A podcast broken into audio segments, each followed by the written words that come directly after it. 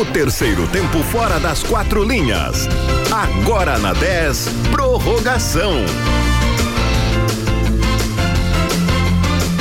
Muito boa noite, são 8 horas e 4 minutos. Nós estamos começando a prorrogação de hoje. Eu sou o Renan Turra e estou com Eduardo Torres ao meu lado. Boa noite, Eduardo. Muito boa noite. Boa noite a todos que nos acompanham. Eu quero dizer que não é normal, mas eu erro. Errei em quem venceria o Grenal. Não se acostumem que não é sempre que isso acontece. É, eu sei quem acertou o palpite para o Grenal. Eu sei quem foi. É. E também não é sempre que isso acontece. E não foi o rapaz que eu vou apresentar agora, meu amigo Edson Luiz. Boa noite, Edson. Boa noite. É, é importante que o Eduardo se redima no início do programa. Inclusive, a produção está cobrando que ele, para pagar uh, o, o, erro, que ele promova um churrasco da equipe de produção, porque ele errou veementemente, o que também não é nenhuma novidade. Eu acho justo. Esses equívocos cometidos pelo Eduardo Torres foi apenas mais um. Eu acho justo, Renan e ouvintes, porque eu tô aqui fazendo parte da mesa, eu creio que desde o mês de maio ou junho eu não tenho cinco erros ainda nas projeções, eu acho que é mais que justo. Será que alguém está contabilizando isso? Eu não tô, não sei quem está contabilizando. Vai ter uma tabela dos teus erros em breve. A produção está passando aqui, Eduardo Torres. Vai chegar no dia 31 de dezembro, não terá 10 linhas tabela. Beleza, então. A gente vai falar claro, do clássico Grenal do fim de semana e também falaremos da dupla Brapel. Agora são 8 horas e 5 minutos. Fique com a gente. Eduardo Torres, como tu comentaste, o erro aconteceu. O Internacional acabou vencendo o clássico Grenal, largou na frente e a gente já vai falar sobre isso em breve com o nosso convidado, que é o jornalista do grupo RBS, Marcelo Debona. E também tem, Eduardo hum. Torres, uma enquete. Uma enquete? Exatamente, para a gente gerar essa interatividade com o pessoal que está com a gente. Exatamente, para fazer a interatividade do ouvinte para conosco, vocês que são muito mais importantes participarem do programa do que o comentário de Edson Luiz, que muitas vezes grita e fala muito pouco do que se, do que se aprenda alguma coisa. Então mande mensagem para o WhatsApp do ouvinte no 991520610, 991520610, o nosso Instagram. Muito obrigado a você que nos acompanha, muito obrigado a você que entendeu o nosso pedido. Chegamos a 10 mil seguidores. O nosso convidado já está na linha, mas Só um passa... pouquinho, deixa eu falar o Instagram primeiro, Exatamente. que é tão importante como, quanto o nosso convidado. Como participar da enquete. A, até porque o nosso convidado, quando participou do futebol contra nós, perdeu para nós. É, né? verdade, é verdade. O nosso Instagram, arroba 10fm91.9, arroba 10fm91.9, agora com 10 mil seguidores, a próxima meta é chegar a 100 mil seguidores, então você está convidado para seguir o nosso Instagram. O Facebook é o facebook.com barra 10fm91.9 você nos acompanha no 91.9 FM em 17 municípios, no rádio10fm.com, nos aplicativos de rádio ao vivo, no nosso aplicativo para celular e tablet no sistema iOS e Android, no Spotify do Prorrogação. A pergunta do dia é a seguinte: Patrick fez certo ou errado quando levantou os dois caixões de papelão nas cores do Grêmio? Participe conosco. É isso aí, Eduardo Torres, Edson Luiz, nós temos um convidado agora na Te linha liga. que a gente conhece muito bem. Ele mesmo, Marcelo Debona, jornalista do Grupo RBS. Boa noite, Debona. Prazer estar falando contigo.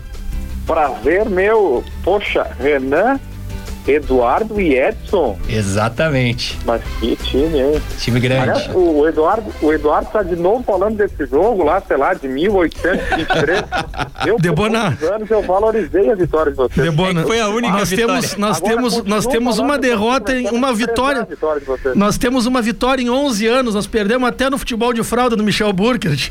Então ah, tem que valorizar bastante isso aí. Nosso time montado numa van e jogadores jogatórios de sapato, Edson. Aí não né? Eu, eu, eu, recuperava primeiro um prazer imenso poder voltar a falar contigo, né? É, nessa conversação agora pela Rádio 10, mas eu recordava ah, quando quando fosse citado em determinado momento da mesa, aquele time da TV O Cepel que era formado por Marcelo Debona, Giacomo Bertinetti, Leonardo Crisel, Michel Burkett, incomodava aquele time, hein? Ah, era bom, era bom, mas aí é, 15 anos a menos, 15 quilos a menos, né? Tudo fica mais fácil, né? Mas era, aquele ginásio do Campos 2 virava uma verdadeira bomboneira, né? É É, verdade. aquele ginásio eu tinha uma. Eu tinha uma fase aí que eu chutava e era gol ali, mas não era mérito do chutador, a quadra era pequena, né? Eu chegava no meio da quadra, enfiava o pé e era gol. Agora, Debona, quem tem tido dificuldade para fazer gol é o Grêmio, né? O Grêmio nessa fase terrível, nesse clássico Grenal, acabou sendo superado pelo Internacional. E aí fica a preocupação com o Grêmio e a gente vê o Inter, obviamente, sem conquistar títulos, mas feliz da vida, né? O, o Eduardo Torres trouxe até a enquete aqui eh, se agiu certo ou errado o Patrick em comemorar tanto a vitória com dois caixões. Tua opinião sobre esse gesto do Patrick e sobre esse clássico Grenal?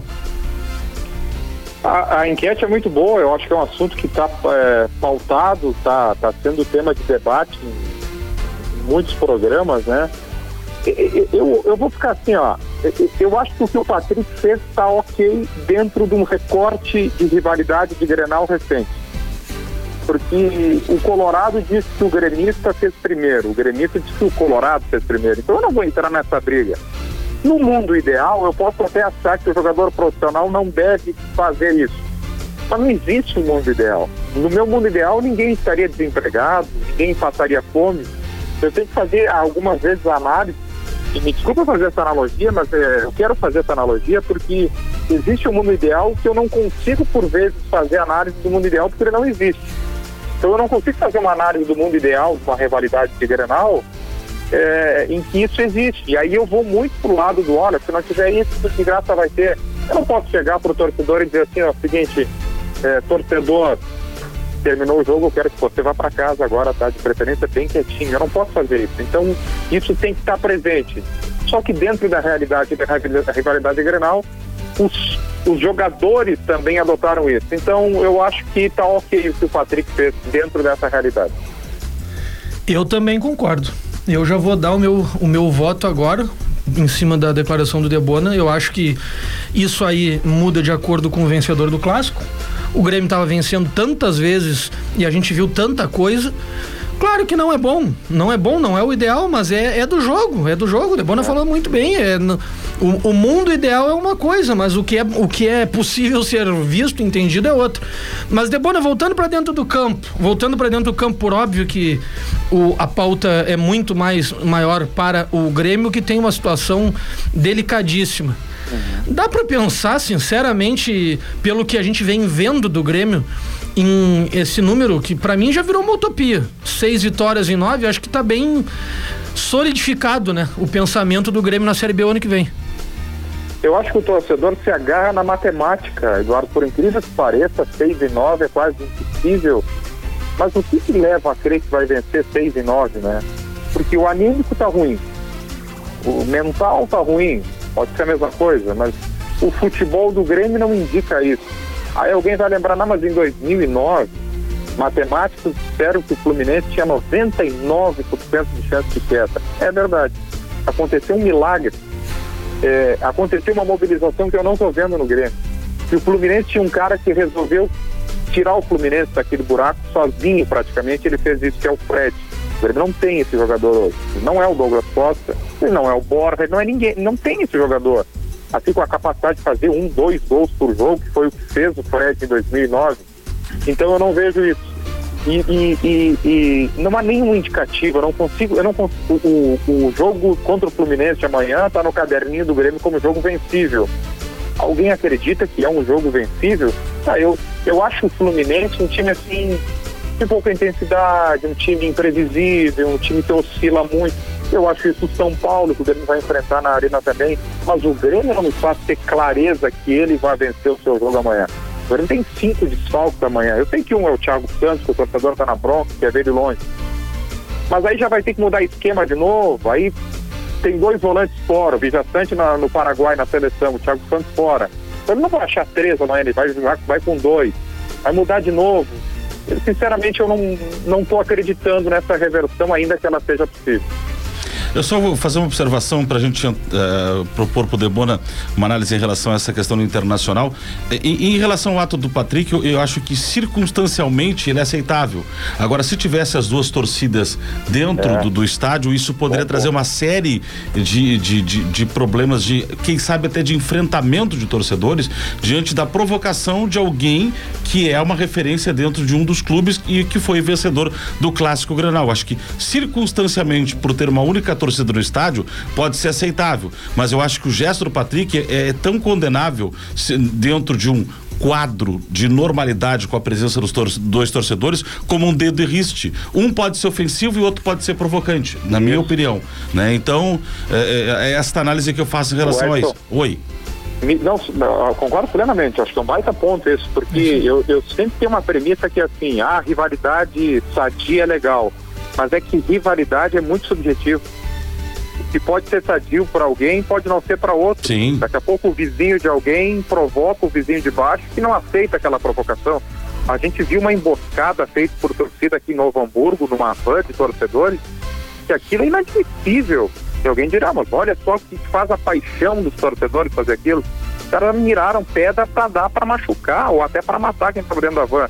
Então há uma subjetividade no que, no que é rivalidade. Acho que esse seu ponto é bem importante.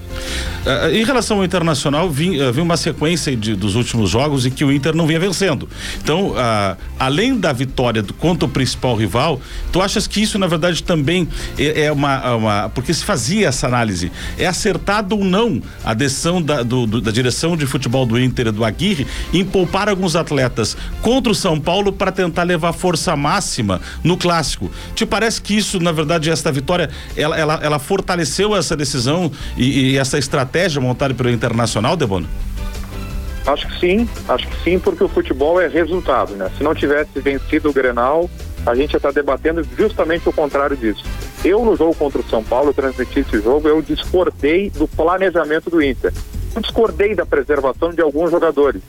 O Inter está no direito dele de preservar, de focar no Grenal. Aliás, o Inter não pensou no Grenal só a partir de domingo. O Inter está um mês pensando no Grenal.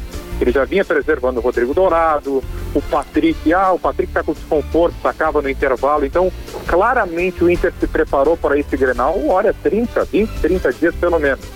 Minha maior crítica no Morumbi, no jogo contra o São Paulo, não foi ter é, preservado. Vou colocar entre aspas é, esse, essa preservação do Yuri, porque o Inter assegura que houve um problema no tornozelo do jogador. Mas foi o fato de o Inter ir para um jogo importante, grande contra o São Paulo, brigando por Libertadores, com quatro jogadores de linha no banco de reserva, sendo que tu pode fazer cinco trocas. Eu acho que não pegou bem, sabe?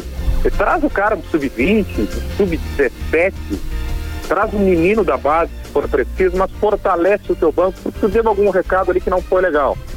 Tudo bem, vamos fazer a vírgula agora. O Inter focou, o Inter descansou, o Inter correu mais no Grenal, o Inter não teve o desgaste físico e mental que o Grêmio teve nos últimos jogos, deu certo, jogou melhor, mereceu a vitória e ganhou por 1 a 0 Agora, eu, eu, se o Inter está no direito dele de montar esse planejamento, eu estou no direito de discordar da maneira com que o Inter foi para o jogo do Morumbi. Eu me apego muito a esse ponto. Quatro jogadores no banco não ficou legal. E a avaliação, Debona, que tu faz do trabalho tanto do Diego Aguirre como do trabalho do Wagner Mancini? Mancini praticamente sem conseguir vencer, venceu um jogo em cinco. E o Aguirre fazendo um trabalho que até o Grenal não era tão bem avaliado assim, né? Vinha numa queda de rendimento. Ontem teve a vitória, óbvio que isso ameniza as críticas sobre ele, mas também, ao meu ver, um trabalho aí que pode ser sim contestado. Avaliação sobre o trabalho dos dois. O, o Mancini, eu, acho que o que falta para o Mancini é coragem, sabe? Eu não estou dizendo que ele vai conseguir tirar o Grêmio dessa, é, dessa situação, mas eu, eu vi pouco, é, eu vi pouca mão dele no time do Grêmio. Ele foi chamado, ele foi chamado não é para dar resultado depois de amanhã, ah, perdeu o Grenal, vamos ver o que, que a gente pode fazer. Não, ele já tinha que ter feito mudanças significativas, arriscado mais, colocado mais a cara dele em relação ao trabalho que vinha sendo feito anteriormente. Se o Grêmio cair, e se não cair também, todos têm parcela de culpa. O Felipão tem, muito se falava sobre o ambiente do Grêmio com o Felipão. O Thiago Nunes tentou fazer alguma coisa diferente, não conseguiu, tem a sua parcela de culpa. O Renato tem muita parcela de culpa, muita parcela de culpa, porque boa parte do time do Grêmio que joga hoje tem assinatura dele. escolhas dele, é, é, contratações indicadas por ele. Ele não tem diretor de futebol e por muito tempo essa função foi acumulada pelo Renato. O Renato, por exemplo, não estão no time agora, mas o Renato é o cara que pede a contratação de Vanderlei e que numa final de Copa do Brasil saca o Vanderlei e coloca o Paulo Vitor. É errado escalar o Paulo Vitor na final, mas é muito mais errado contratar o Vanderlei. E olha os goleiros que o Grêmio tem hoje, que talvez a gente possa debater algumas questões do Chapecó no, no Grenal de sábado. E no, com relação ao, ao, ao, Inter, eu acho que o trabalho do Aguirre é aquele que passa na média, sabe, o Renan? Sim. Nota 6, 6,5.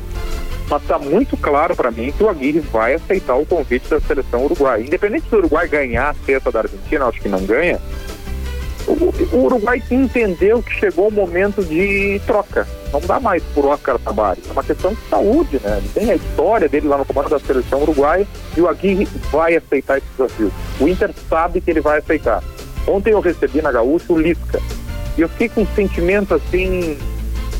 Sei, talvez seja muito expectativa do Lisca para que ele possa ser um nome lembrado pelo Inter. Mas também a expectativa dele é ser lembrado no Grêmio. Então, eu daria nota 6 para o trabalho do Aguirre. Acho que falta muito, acho que ele deve muitos aspectos também. Só que hoje o Tyson deu uma entrevista em Sport TV, não sei se vocês acompanharam, e o Tyson, o Tyson, em outras palavras, disse a frase do Cudê, né? Grupo curto, e que ele fala todos os dias com o presidente e com o Paulo é, Braga. Que o Inter tem que reforçar, tem que contratar para o ano que vem. Legal. Edson, quer mandar um abraço aí pro Debona pra gente se despedir? É, eu, eu só eu primeiro deixar um recado, não dá pra emudecer aí o Denis Abraão pelas próximas coletivas aí na, na arena, né? Porque tem, tem sido fogo. As últimas duas foram um tanto quanto, né?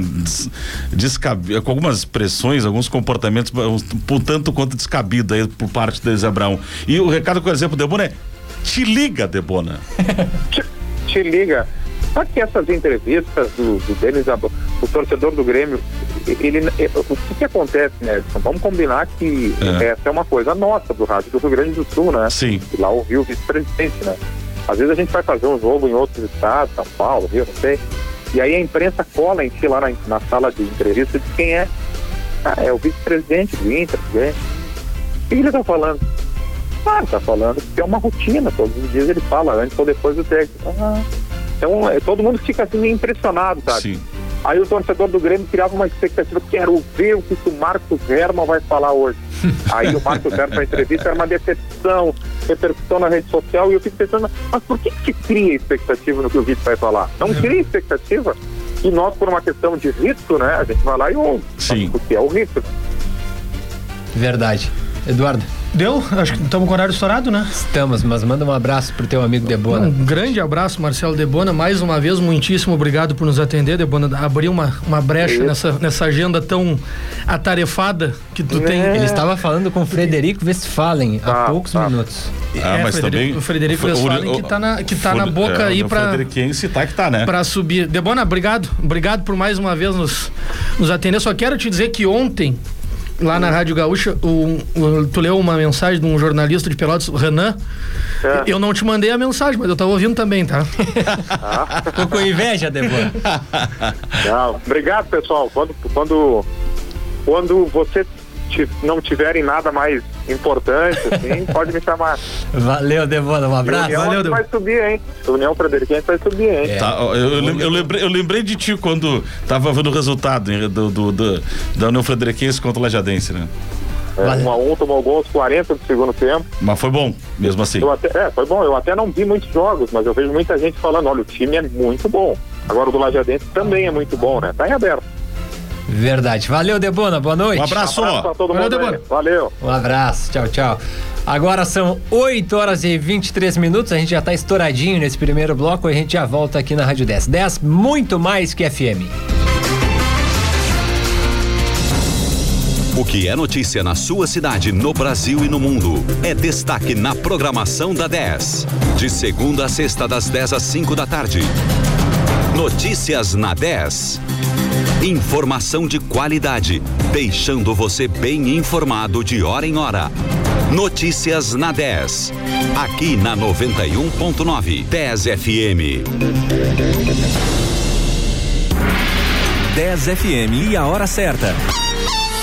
8 e 24 Na Opti Óculos você encontra, além de excelente atendimento, produtos de qualidade e promoções que cabem no seu bolso. Confira lentes e armações a partir de 10 vezes de 19,90. Opti Óculos, 30 lojas. Bento Esquina Andrade Neves, Pelotas. 10. A rádio dos melhores ouvintes. Papelaria Delta, agora multiloja e loja virtual. Você encontra material escolar, festas, escritório e informática. Compre pelo nosso site Papelaria Delta RS e receba em casa gratuitamente. Papelaria Delta, Floriano, número 9. O Laboratório Novara tem mais de 70 anos de tradição em exames de análises clínicas com qualidade e alta tecnologia. Cuidamos da sua saúde aplicando conhecimento, talento e inovação tecnológica. E ainda você pode contar com convênios, exames empresariais, exames veterinários e coleta domiciliar. Laboratório Novara, Félix da Cunha 802. Fale conosco pelo novo WhatsApp 53 3227 9100. Há uma 10 para cada momento do seu dia, seja para relaxar, saber dos principais fatos do dia, ouvir aquela música do fundo do baú. Não importa. A 91.9 é muito mais do que uma rádio. Fique conectado com a gente. 10. A rádio dos melhores ouvintes.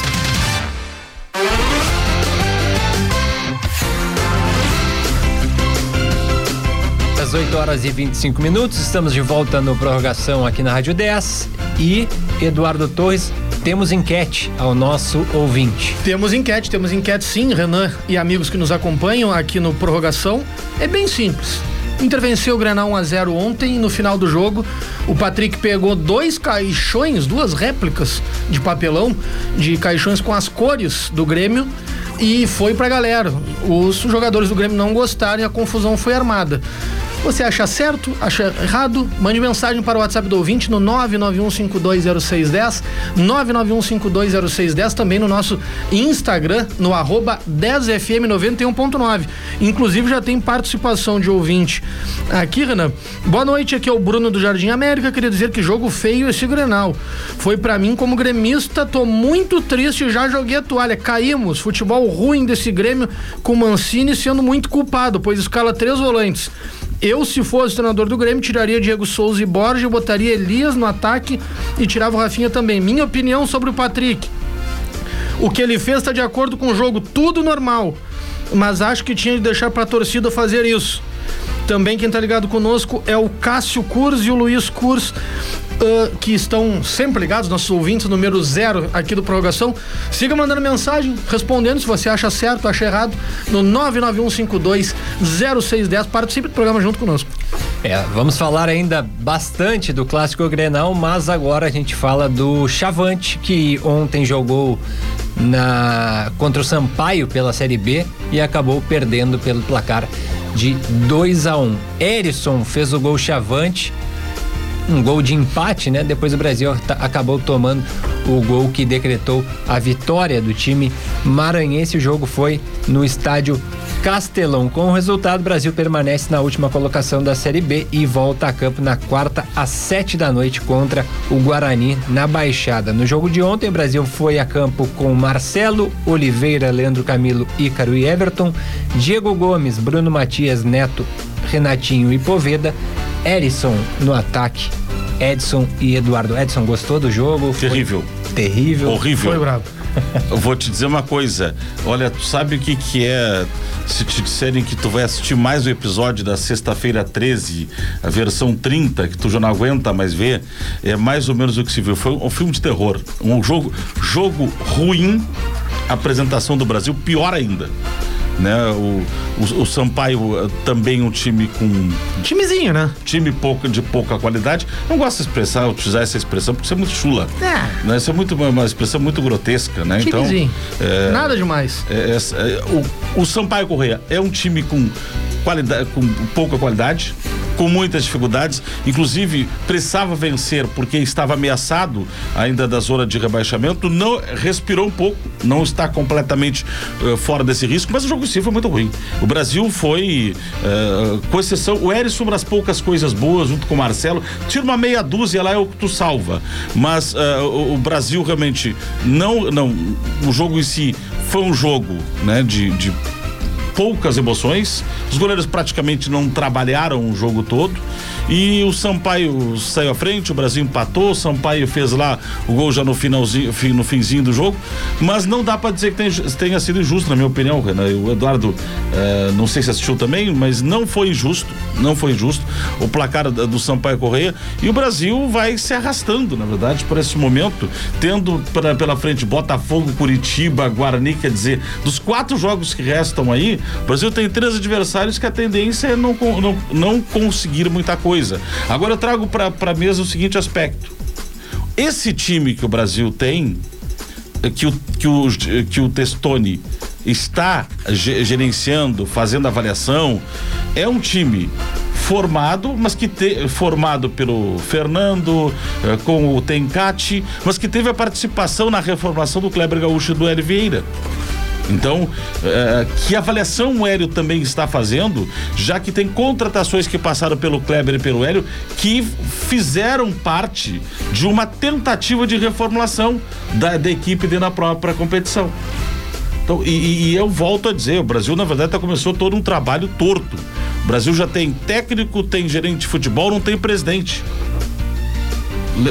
Lembra quando eu questionei isso ao Monks, o Monks não gostou?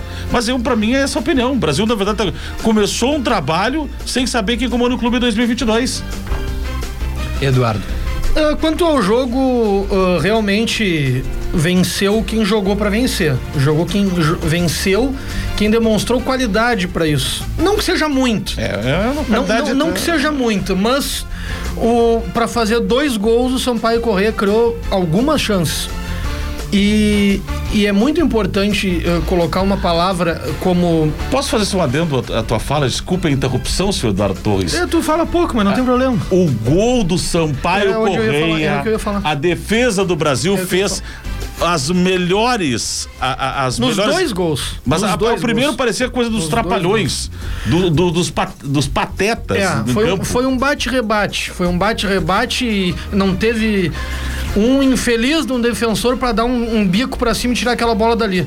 Mas eu acho tão grave quanto o primeiro, o segundo gol. Quando tínhamos seis defensores do Brasil dentro da área contra quatro atacantes do Sampaio Correia. E o drible que o atacante, que não é atacante, foi o primeiro volante, foi o Maurício, dá no Wesley para fazer o gol, foi uma coisa próxima do constrangedor. Então, olha, eu tenho certeza que o torcedor do Brasil tá torcendo para que esses quatro jogos passem de uma vez, para não passar o que passou durante todo o campeonato, porque essa atuação, Renan, do jogo contra o Sampaio Correia, entre outras tantas, eu classificaria como melancólica. Pessoal, pegando a tabela de classificação da Série B do Campeonato Brasileiro, é, os resultados deixaram sete equipes brigando por quatro vagas, quando faltam quatro rodadas né, para o término da Série B. Botafogo e Coxa já podem subir na próxima rodada. Botafogo sobe para a Série A na quinta se vencer a Ponte Preta. Na minha opinião, só uma questão matemática. Os dois já subiram. Botafogo Curitiba. Tu também decreta isso, Eduardo Torres? Ah, pelo, pelo que está se vendo, pelo que tá se vendo dentro do campo, sim. É, a gente tem a situação da tabela com o Botafogo bastante encaminhado, o Curitiba também bastante encaminhado.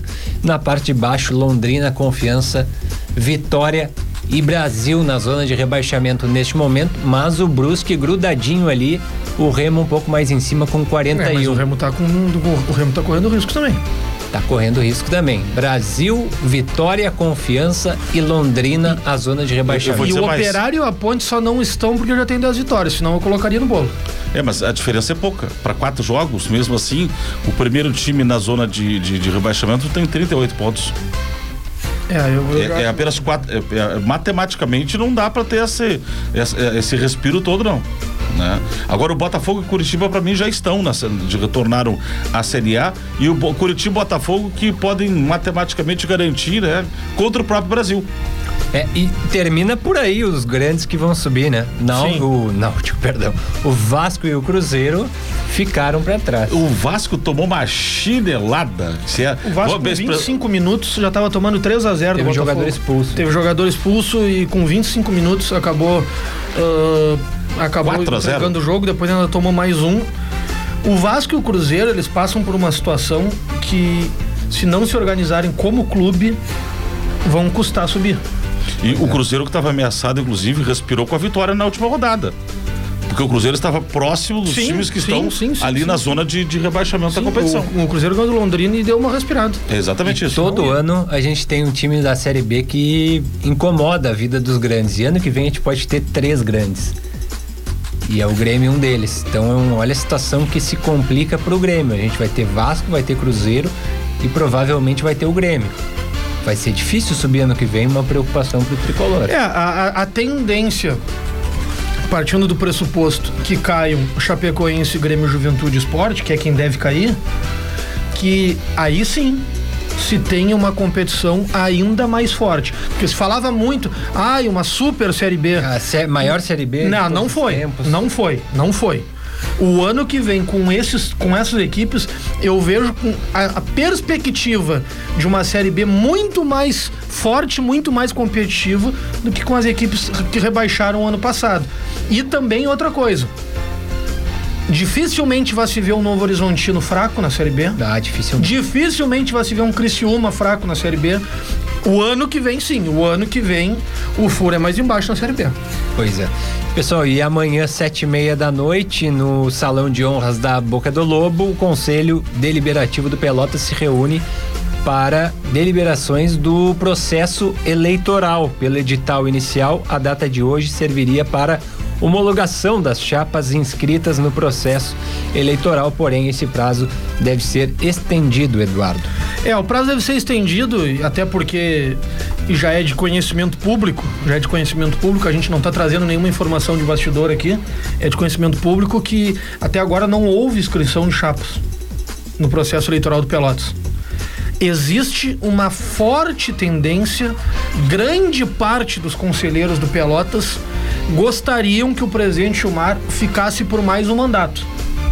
Inclusive a reunião de amanhã talvez sirva para fazer com que o presidente Gilmar se convença que tem o apoio interno para ele ficar mais um mandato, que sinceramente, diante das atuais circunstâncias do que a gente sabe do Pelotas, é a melhor saída. Ah, eu, eu vejo como ah, prejudicial uma troca de comando agora, tá certo que o Gilmar teve muitos erros na parte do futebol, muitos. A partir do momento que ele se meteu no futebol, ah, o, o- o Pelotas teve problemas. E, e- mas no atual momento, com o Pelotas do jeito que tá, o Pelotas vai ficar mais de um ano parado sem jogar uma partida de futebol. Eu, eu vejo como prejudicial. Eu não sei se as coisas ah, têm ah, ah, vigência legal para se resolverem amanhã para quem sabe ser encaminhada essa única, essa chapa única encabeçada pelo presidente Gilmar. Eu não sei, eu confesso meu desconhecimento do- da parte jurídica do, do Estatuto Pelotas. Não sei se, se por exemplo, o, o presidente Gilmar ficando contaria com uma prorrogação de mandato, se seriam mais dois anos, que é o, o- o prazo ah, de cada mandato no Pelotas. Se for, se for uma extensão de mandato, se os dois atuais vices eleitos, o, o Walter Carvalho e o Luciano Alves, permaneçam, se outros nomes aparecessem como vices eleitos do Pelotas, o Gabriel Ribeiro é um nome que é, é, é muito falado por estar muito próximo ao presidente Gilmar, por ta- estar trabalhando em conjunto com o Gilmar, inclusive com questões referentes ao futebol, nas quais ele está ah, puxando à frente. E, e sempre é bom lembrar, sempre é bom lembrar que quando se fala em processo eleitoral na boca do lobo, sempre se fala daquelas pessoas que tem muitos serviços prestados ao clube, que já foram presidentes inúmeras vezes, que tem experiência de vestiário, que tem experiência do dia a dia do clube, que são o ex-presidente Flávio Gaston, inclusive teve matéria em Jornal da Cidade nesse final de semana falando sobre isso. Uh, o próprio, o, os ex-presidentes também, o Luiz Aleixo e o Carlos Augusto Tavares. Amanhã tem muito pano para manga lá na Avenida. Eu vou ser sincero, o Gilmar cometeu equívocos no, no futebol, é fato neste ano, mas muitos, comet, muitos cometeram já também, tem outros presidentes que já cometeram. Mas pior do que erro do Gilmar foi o que alguns deixaram de herança que o Gilmar está solucionando e corrigindo. Muitos problemas porque o Pelotas era um clube quase inviabilizado financeiramente e era uma, sono, uma grande eh, uma grande esculhambação administrativa, desculpa a expressão, mas era isso mesmo. Não Eu era não, quase, tá? Não tá, era quase. O Pelotas estava ficando inviável. Pois é, tava eu, ficando, mas, é, mas é. estou dizendo que estava quase inviabilizado financeiramente e administrativamente. Essa é expressão mesmo. Era uma sonora esculhambação. Então o Gilmar tem muitos méritos. Se teve problema no futebol, ele está colocando Pelotas como uma visão empresarial e recuperando um clube que não tinha uh, não tinha eh, objetivo, não tinha rumo, na verdade, no aspecto administrativo. E não pensem e não pensem, se o Gilmar comparando as duas situações, o Brasil teve muitos acertos no futebol, mas também administrativamente não evoluiu nada. Nós estamos. Não, eh, eh, não evoluiu nada. E também está pagando por um erro no futebol, mas também com a herança que de uma série de desacertos administrativos também. Nós estamos com o tempo estourado, então eu vou fazer uma frase só. O presidente Gilmar, nesses, nesses anos que tocou o clube, que ainda está muito longe do Pelotas, está totalmente sanado, sem dívida nenhuma, zerado. Mas o Pelotas está resolvendo uma coisa financeira de quase 10 anos atrás. O Pelotas e o Brasil e o Farroupilha devem desde que o mundo é mundo mas a situação do Pelotas começou a ficar insustentável a partir do rebaixamento em 2014. O ano de 2014 para o Pelotas foi um terror, foi um descalabro. E a partir dali as coisas começaram a se inviabilizar e o presidente Chumar está resolvendo, está arrumando a casa e vai deixar o Pelotas quase viável financeiramente. Para pro intervalo, eu sei que tu vai, só para dizer, grande vitória do Guarani de Bagé, que está na semifinal da divisão de acesso, está dois jogos de voltar à divisão principal do futebol gaúcho. O Badico falou aqui com a gente e conquistou realmente, mobilizou e baita resultado do Guarani. É, chegou a comparar o Helder com o Pelé, a importância é. do Pelé, algo é, assim. É, o Badico, né? e mesmo sem o Pelé do Guarani de Bagé, ele conseguiu a classificação a Semifinal, né? Semifinal. Semifinal. Está dois jogos. O Guarani e Avenida, um deles vai para a divisão principal. E o outro é Lajadense e União Frederiquense. Exatamente. É, Frederiquense. Agora são 8 horas e 41 minutos. A gente vai fazer um breve intervalo. Já já voltamos. 10, muito mais que FM.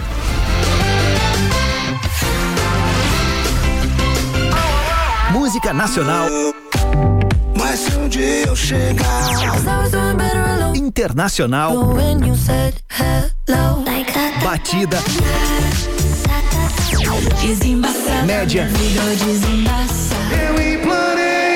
Lenta Pra voltar Seja qual for o seu estilo o seu ritmo. Eu tô gostando de um menino aí, mas ele ainda não Aqui sabe. Aqui a gente toca tudo. De segunda a sexta, das duas às cinco e meia e aos sábados das duas às cinco. A tarde toda tocando tudo. Uma programação para todos os gostos. Toca tudo. É só na FM. Peruso Supermercados, prazer em economizar. E a hora certa. 8h42. Prezão da Claro agora tem o Claro Cursos, uma plataforma com acesso ilimitado a mais de 100 cursos, com certificado para você aprender a se profissionalizar em diversas áreas. E o melhor, sem descontar nada da sua internet. E você ainda tem 6 GB de internet com WhatsApp ilimitado e acesso ao conteúdo do Descomplica. Tudo isso por apenas R$19,99 por 30 dias. E com o primeiro 5G do Brasil. Prezão nesse celular. Claro, você merece o novo. Ar e nas redes sociais, só dá 10. No Dimensão você pode. Pode mudar sua vida, investir e transformar o seu destino. Cursos técnicos em radiologia, enfermagem e segurança do trabalho, com parcelas a partir de 199 mensais. E o melhor, você pode parcelar utilizando o crédito educativo Dimensão Dimencred. Inovação para facilitar o seu acesso e a sua formação. Acesse nossas redes sociais e informe-se. Dimensão, cursos técnicos, matrículas abertas. Chegou agora no Parque Una, cafeteria com muitas delícias esperando por você. Servimos também almoço vegetariano de segunda a sábado. Estamos no iFood. Venha nos visitar. Mais amor, por favor. Container 24. Siga nas redes sociais arroba Mais Amor Parque Una. A 10 é a rádio da Zona Sul. Fique sempre conectado com a gente. Acesse rádio10fm.com e ouça a sua rádio preferida em qualquer lugar. 10, 10 a rádio dos melhores ouvintes.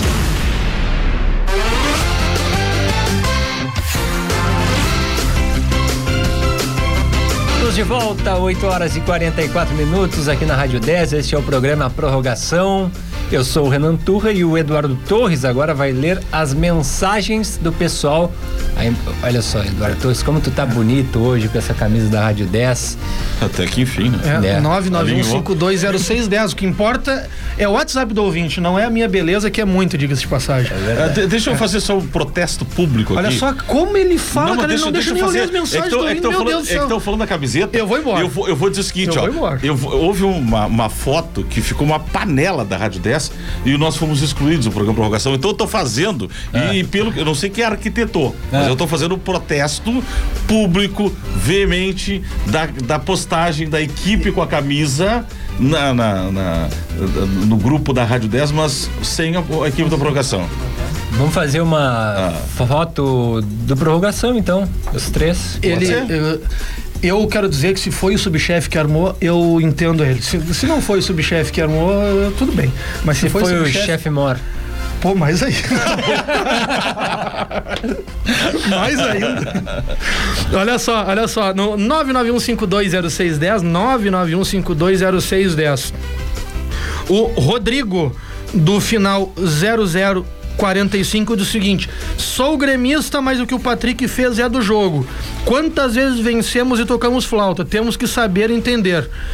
Ah, deixa eu ver mais aqui. O César, do final 1221, diz o seguinte: não precisava ter feito o que fez. O Patrick perdeu a oportunidade de brincar quando estava dentro do vestiário sem incitar a violência.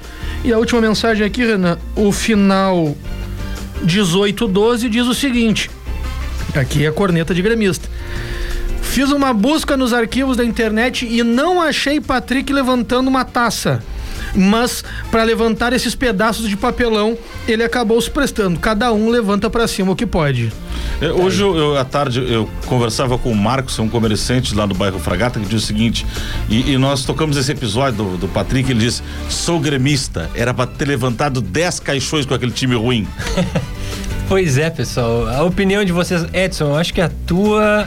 Ah, tu já comentaste com o Debona, né? Que tem toda a questão do. Não, é que eu disse, circunstanciamente, contexto, né? circunstancialmente eu acho que é aceitável. O que me preocupa é que um gesto desse num estádio, dentro do quadro de normalidade com a presença dos torcedores, o Patrick, que é uma referência no internacional, pode ser motivador de um embate entre torcidas, porque o torcedor é passional. O, torce- o- o- o atleta, por mais que ele tenha este momento de, de, de emoção, e- ele tem que ter um pouco de atitude mais racional. Então, o que eh, dentro da circunstância de uma torcida única pode ser aceitável, mas que realmente o gesto, eu, eu que eu fiz aquela comparação e repito agora, o gesto tão pode ser tão provocante, o, o gesto com o Dele Rist, ele pode ser agressivo, mas foi um gesto provocante também. Pois é, é. Eu acho que tá ficando meio chato, Eduardo Torres, esse É. politicamente correto. É, Tá passando do ponto, né? Um só muda, só muda o desfecho de acordo com o vencedor. Sempre tem alguma coisa. Uh, foi o Sacha dançando a valsa com a bandeirinha. Depois foi o Edilson pegando a, a bandeirinha e balançando.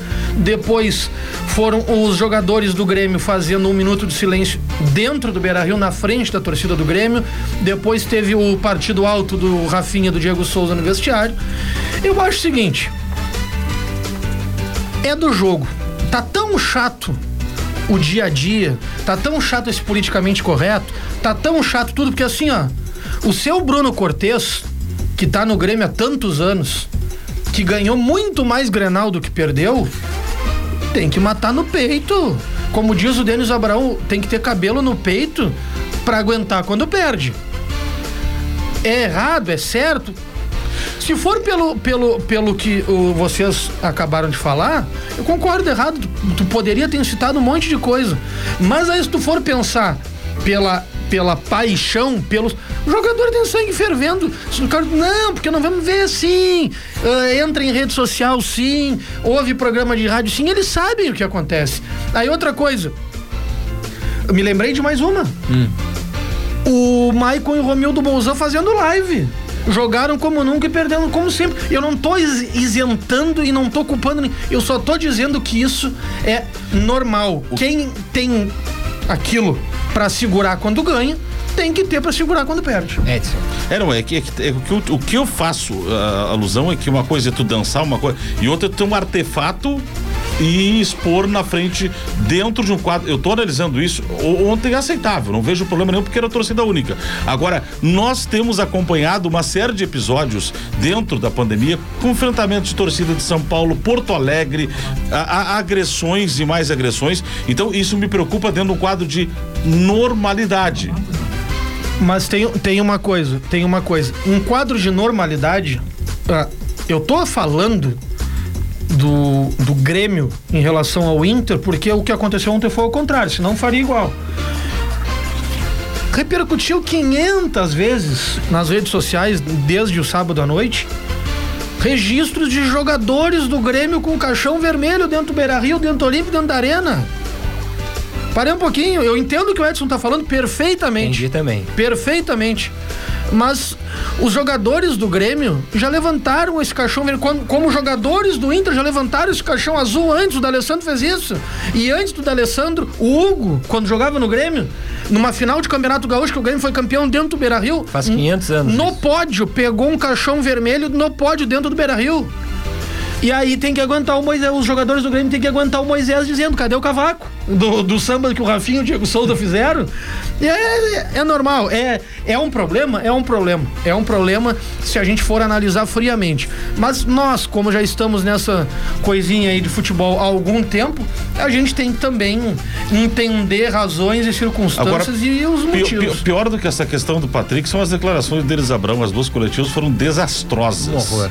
É. Desastrosas. E pra ti que tem sido aficionado e considerou o grande acerto do Grêmio, a, a vinda do Denis Abraão, uma- eu acho que é, é outro ponto pra, pra tu te redimir publicamente, porque tem sido algo realmente vexatório pro Grêmio, estas declarações e essas coletivas do Denis Abraão. Não, eu, eu falei, eu falei a respeito da chegada do Denis Abraão que no, no prazo curto deu certo.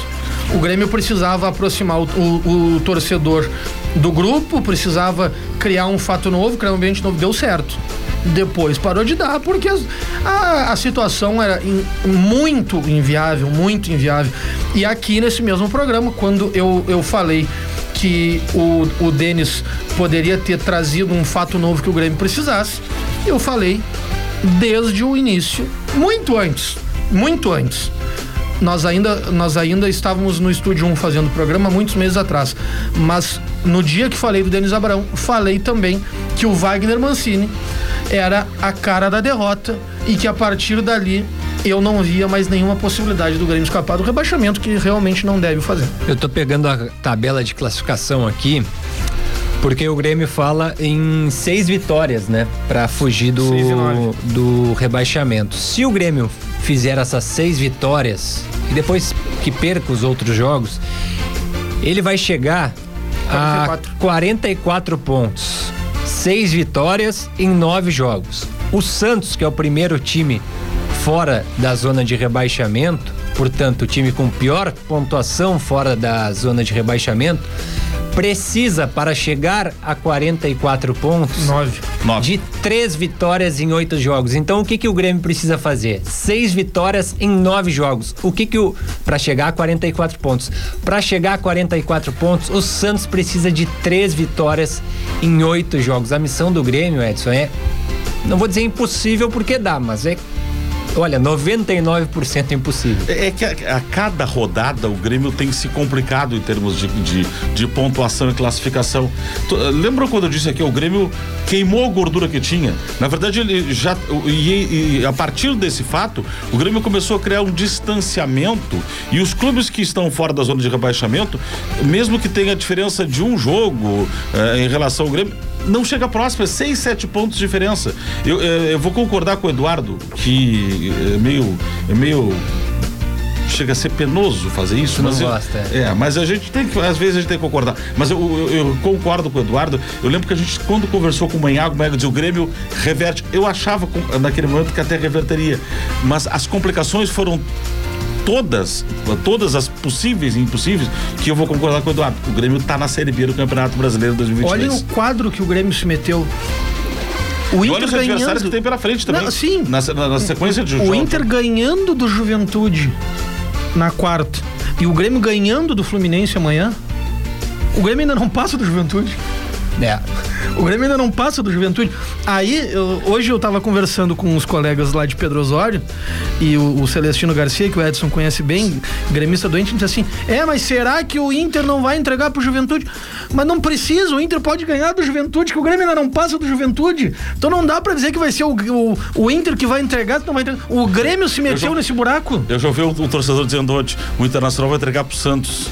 É, tem Inter e Santos. É, é mais adiante, né? É mais adiante, mas é. fazendo já uma projeção desse enfrentamento entre Internacional e Santos. E o Grêmio tem jogos complicados. Tem jogos complicados pela frente. e Santos, Edson, é na antepenúltima rodada, uma hora péssima para o Inter encarar o Santos. Pode ser que utilize o caixão do Patrick. É, pois é. é. E a gente sabe, né, que eu, eu não acredito em entregar, mas acredito em tirar Facilitar. forças, tirar forças do clássico, como, do como, jogo, perdão. Como aquela coisa, né? O cara cortou uma unha muito curta, deixa fora para não correr nenhum risco. A filha espirrou em casa, fica em casa para não ter problema, aquelas coisinhas assim. Não, eu vou, eu vou poupar jogadores e vou utilizar um time mesclado, misto, sei é, lá o que. É, é, Exatamente. É, mas, mas o Grêmio tem o jogo do, o, do Flamengo, era um jogo em atraso que vai acontecer ainda no transcorrer da competição. Tem o Atlético Mineiro, tem jogos muito difíceis o Grêmio na Aliás, esses, esses jogos do, do, do Flamengo com Grêmio e Inter, a CBF fez um, uma engenharia lá deixou os dois jogos de Grêmio e Inter em Porto Alegre com o Flamengo juntos para o Flamengo ficar, ficar uns dias em Porto Alegre e deitar o cabelo para Montevidéu para ficar mais perto. Essa foi fantástica, né? De cinema. E o Inter que tá bem na base também, né? Chegou à final do Brasileiro Sub-20. Tem um bom time Venceu internacional. o Atlético Mineiro. E, e, olha, o universo. Eu não vou dizer que o universo está conspirando a favor do Inter, porque o Inter está se ajudando, né? De certa forma, mas a base do Inter agora começa a renascer. E o Inter não ia nem classificar na primeira fase, classificou na última rodada, nas quartas passa pelo Palmeiras e na semifinal passa pelo atual campeão Atlético Mineiro. Pois é. É legal a gente vendo agora o pega Inter... o São Paulo treinado pelo Alex. É o Alex o treinador? É. é, legal. Tauan Lara, um dos destaques. Eu, eu vi o jogo do Inter do Atlético. Esse Tauan Lara bate falta que parece que ele atira a bola com a mão na cabeça do atacante. Esse aí o Inter vai passar nos trocos em seguidinha. Esse vai valer um bocado de milhões de euros. E falando nesse time, tem o Vitinho, né? Jogou no Brasil, da tem, base do tem, Brasil, que tem, foi para o Inter Sub-20. Também tem, eu não sei se é de Pelotas ou da região, o Nicolas, atacante. Não tem essa informação? Não. Mas também acho que é da base. Bom, não é novidade o Inter também na base aí, né? Com vários jogadores aqui da nossa região. Até porque tem esse trabalho paralelo com o Progresso, né? É. O Progresso e o, Inter, o que é o, o núcleo do Internacional aqui na região, né? É. Ontem dois pelotenses em campo, né? Rodrigo Dourado e Tyson. Destaque Autor final. do gol da vitória do Grau. Autor. Tyson. É verdade. E uma jogada muito bem trabalhada pelo Inter, desde a origem que foi a roubada de bola do Edenilson. A bola passa pelo Rodrigo Lindoso, volta pro Edenilson, que faz o cruzamento certo, a bola faz o arco, sai nas costas do Rafinha e o Thais cabeceia. Eu sei que vocês não vão- conseguem, mas eu vou me arriscar. Um minuto pra te fazer tuas considerações louco? finais, um minuto pro Edson. Muito obrigado a todos. Mais uma vez ficou provado que as gritarias e os discursos de Edson Luiz foram em vão, porque não tem embasamento nenhum. E dizer que esperamos a todos na quinta-feira aqui no nosso aqui no nosso prorrogação com muito mais Brasil, com muito mais Pelotas, com Grêmio, com Inter e aguarde em seguidinha. Tem muitas novidades, até se eu fosse vocês, aguardavam porque vem coisa boa por aí. Um abraço. Edson Luiz, ficamos por aqui nessa segunda-feira. A gente volta na quinta, teu destaque final. É, eu primeiro eu não vou usar meu tempo para responder essas balelas do Eduardo Torres, porque o ouvinte não merece isso. Eu prefiro usar esse momento para dizer que no sábado o Paulista, o FEPEL, tem o primeiro jogo da decisão do estadual Série Ouro. E eu ia pro contra- ginásio ver o jogo sábado passado. contra Eu posso terminar? Pode. Recupere meu tempo, por favor, Renan. O silencie o microfone. É complicado. Eu não tenho mais esse poder de silenciar o cara É, do meu lado. então, assim, ó, lembrando que eu prefiro, então, trazer uma informação, dividir com o ouvinte, do que tá ouvindo, ter que dizer, responder essas asneiras do Eduardo Torres. Né? Então, no Paulista, o FEPEL, no sábado tem o primeiro jogo, jogo de ida, de volta em Bento Gonçalves, e a cidade de Pelotas pode conquistar mais um título do, campe- do, do esta- adulto, agora pela Série Ouro, que será muito importante para a cidade. Legal. Edson, se tu fosse recomendar um chá, qual sabor tu recomendarias? Pra quem? Pra mim, que tô com frio aqui nesse estúdio gelado, hoje foi difícil. Não tem uma recomendação? Não, o chazinho? É. eu, tô, eu, vou, eu vou dizer o seguinte: vocês vão me chamar de meio maluco. Eu tomo muito chá de salsa com gengibre. Pô, tem uma boa dica, só que eu não É, sei se isso, eu tenho isso, isso, na verdade, é pra fazer uma voz, é limpeza das cordas É, vocais. já, já são nove horas. Um abraço pro Zé Melo que tá ligado conosco. Isso aí. Abraço. Uma boa noite a todos. Um Voltamos abraço na pra, só pra não esquecer, o Alfredo Bittencourt, sempre que no- me acompanha lá do Sanep, tá sempre ligado aqui. Pô, legal, muito no- obrigado No pela prorrogação. Voltamos na quinta-feira, agora são 9 horas 10, muito mais que FM.